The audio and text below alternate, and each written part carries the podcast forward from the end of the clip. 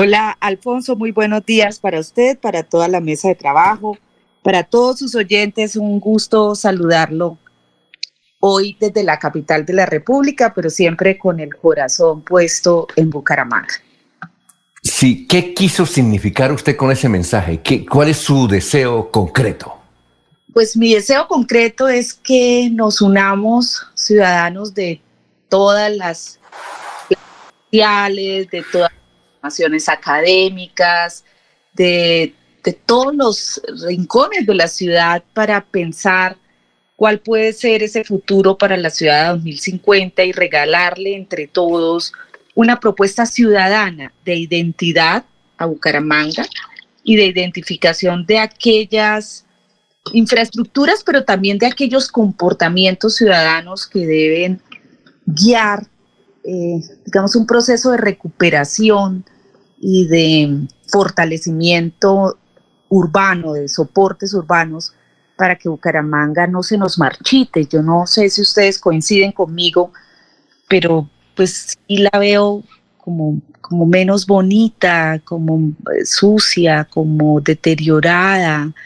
Me parece que, que estamos perdiendo el mismo y eh, la importancia no solamente del paisaje, sino del comportamiento urbano, solidario, eh, más agradable, más eh, simpático incluso, más atractivo, y eso no nos puede pasar. Entonces, el hecho de que tengamos 400 años a lo que nos tiene que invitar es a estar más en forma, más lindos, y, y entre todos los ciudadanos, pues podemos ayudar a ello. Doctora Consuelo, le voy a hacer esta pregunta harta. No quiero tirarme la conversación y su, y su propósito, pero es hartísima. Pero seguramente algunos oyentes lo estarán presentando, eh, pensando. Usted es una persona que ha trabajado mucho en la alcaldía de Bucaramanga, conoce los programas de la ciudad.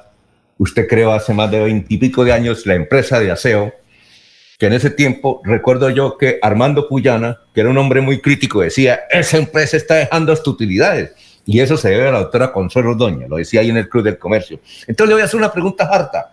¿Usted está hablando como precandidata a la alcaldía? Ay, no, yo no estoy pensando en eso, Alfonso, yo no, no, de ninguna manera. Yo estoy pensando como ciudadana que, pues, que está viendo la ciudad deteriorarse de alguna manera. Eh, yo estoy trabajando en Bogotá desde hace casi cinco años adoro mi ciudad, la disfruto cada minuto y no, no estoy pensando en eso en este momento. No sé. Ahora, ¿usted qué cargo tiene en la administración de Claudia López? Yo soy la directora de integración regional en la administración distrital.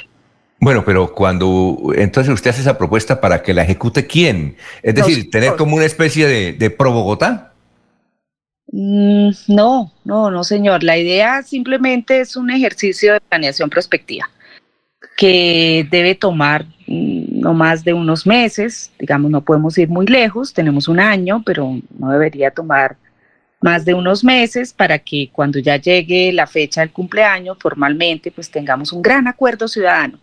Mi, mi, idea es tener un acuerdo ciudadano en donde participemos todos, donde tengamos una metodología tipo celdas de panal, en donde todos nos integremos, nos unamos y, y construyamos una propuesta que, claro, quedará escrita en alguna cosa, en un libro, en un documento, en una página web, en fin, pero que podamos eh, todos los ciudadanos eh, entender que ese es nuestro compromiso y nuestro regalo para la ciudad. Es lo único que ocurre. Usted está trabajando en Bogotá, pero sigue vinculada a Bucaramanga. Su familia está acá, ¿no es cierto? Sí, total. Yo todos los fines de semana Ahora en pandemia, pues he pasado el 80% del tiempo en Bucaramanga. Eh, trabajo en este momento, pues sí, en un cargo público de nivel directivo en el Distrito Capital, pero eh, pues estas son cosas que entre otras podemos hacerlas mm, bien. sí, doctora Consuelo. no me parece, la verdad. Eh, por ahí con Diego Silva, que creo que también lo conoces, que es un académico espectacular, que hoy eh, fue subdirector del DANE, con Karen de Porter, con, con otras personas que conocen mucho la ciudad y que tienen una formación académica muy, muy elevada. Estamos pensando en la posibilidad de que esto requiera unos recursitos y que, digamos, por ejemplo, vayamos a la CAF o al BID y les pidamos un apoyo. Pero realmente, mira, yo creo que esto es simplemente regalarle el tiempo, el esfuerzo y el conocimiento de, todos, porque todos tenemos conocimiento de la ciudad, y acabe con construir un compromiso colectivo. Bueno, Jorge, usted creo que está pidiendo la, palabra. Sí, señor. Eh, con los buenos días para la doctora Consuelo Ordóñez y deseándole éxitos en su trabajo en la capital de la República.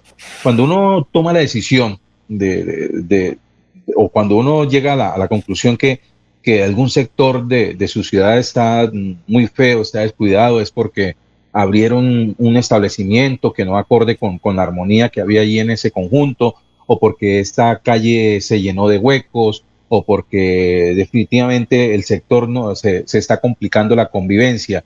En, ese, en esa visión que tiene desde la capital de la República, ella, en la cual dice que la ciudad se está eh, poniendo fea, Bucaramanga ya no luce tan bonita, ¿cuáles son esos factores lo, que la llevan a concluir eso? ¿Qué es lo feo que le ve a Bucaramanga?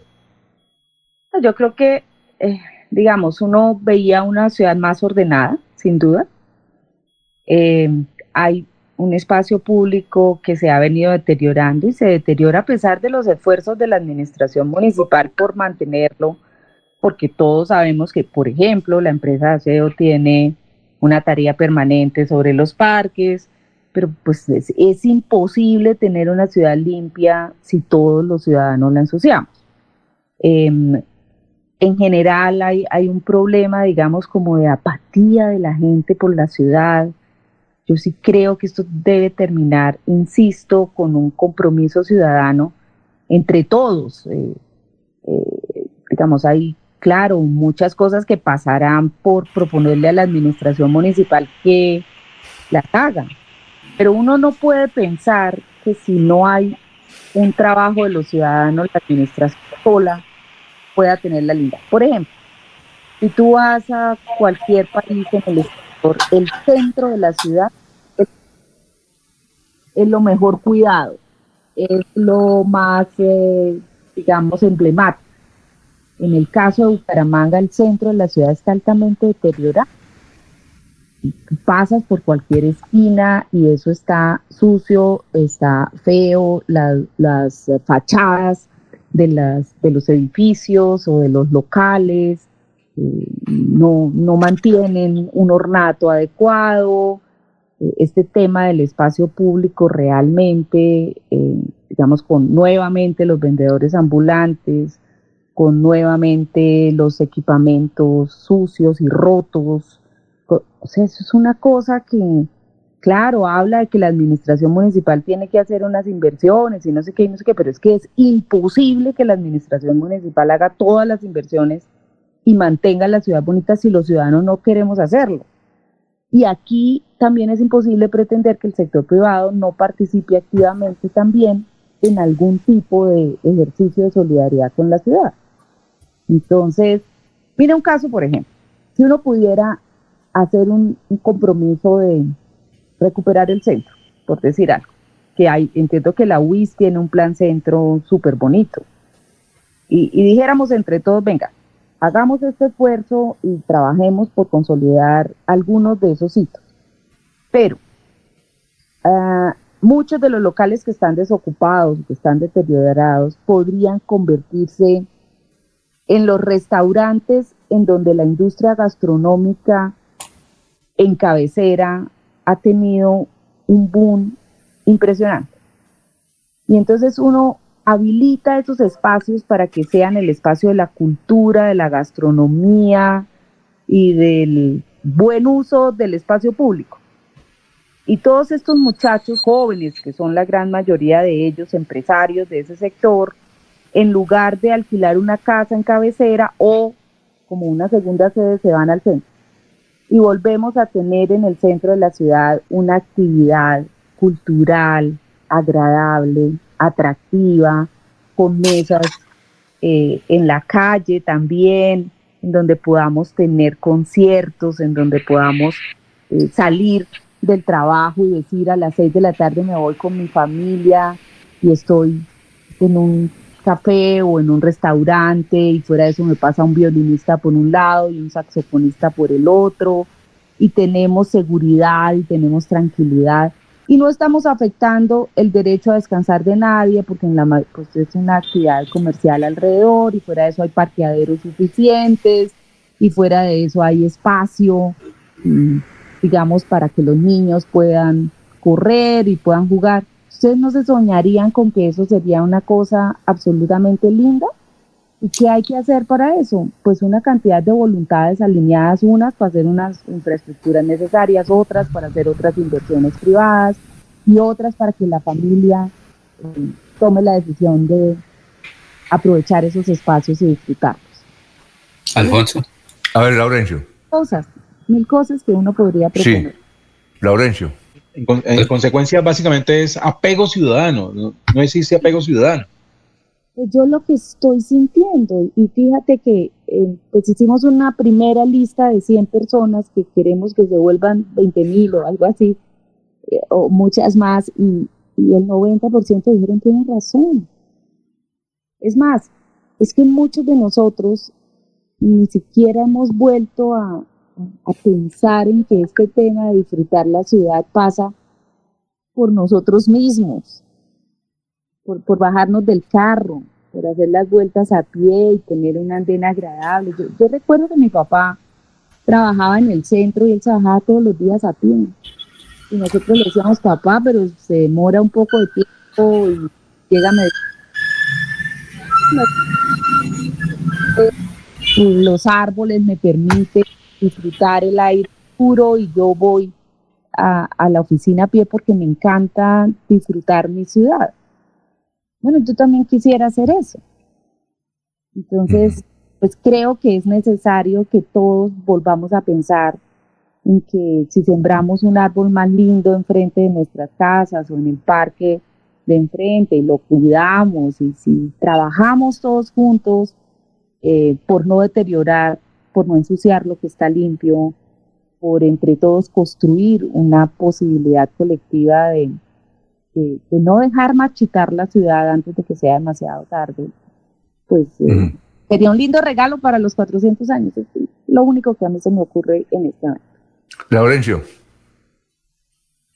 Doctora Consuelo, usted fue la secretaria de Planeación Departamental. Bucaramanga está sobrediagnosticado, tiene proyectos desde el sector público, privado y en todas las áreas.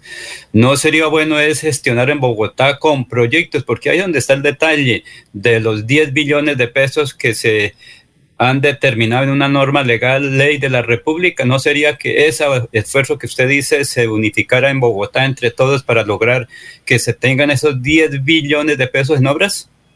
Pues también puede ser, digamos. E, efectivamente, creo que no lo dije también, pero eh, es, es, una parte del diagnóstico. Eh, tenemos miles de proyectos identificados en distintas instancias, la universidad, la Cámara de Comercio, Pro, Santander, em, eh, la Comisión Regional de Competitividad, el Comité de Universidad de Empresa Estado, seguramente muchas organizaciones no gubernamentales, en fin, tenemos una cantidad de proyectos que tanto la gobernación como la alcaldía podrían, podríamos ayudarles a consolidar un banco de iniciativas em, que nos permitiera hacer esa priorización y esa selección. También, digamos, e, es parte de la idea. Lo estamos haciendo aquí en Bogotá precisamente con la Universidad del Rosario. Estamos haciendo la consolidación de todos esos listados que todo el mundo tiene y el Ministerio de Vivienda hizo un ejercicio hace poco, un par de años tal vez, eh, porque pensaba pasar, sacar un COMPES para cuatro aglomeraciones urbanas, entre esas Bucaramanga y Bogotá también, en donde se identificaron también unos proyectos. Cuando trabajamos con Findeter, eh, Ciudades Sostenibles, hicimos una priorización de proyectos. Eh, lo llamamos proyectos, pero realmente son iniciativas, porque para que sean proyectos, pues tienen que tener un nivel de desarrollo muy grande y si uno identifica efectivamente como los prioritarios, como aquellos proyectos estratégicos, o incluso proyectos de acupuntura urbana, no, no tienen que ser grandes inversiones, pequeñas acupunturas que tú em, desarrollas y a partir de eso se van generando unos em, procesos casi que naturales de recuperación. a su alrededor, entonces eh, sí pasa, digamos, este ejercicio por eso también. Y no sé si la gestión ha de ser simplemente en Bogotá, ojalá si fuera, para lo cual, claro, invitaremos entonces también a quienes tengan esa posibilidad, pero yo creo que es un ejercicio en donde hay que sentar entonces a los políticos, a los empresarios y a los líderes sociales para que entre todos podamos hacer esa priorización y venir al gobierno nacional a pedir los recursos. Creo que, tienes toda la razón y gracias por, tomar la atención que efectivamente eso forma parte del ejercicio que estamos proponiendo.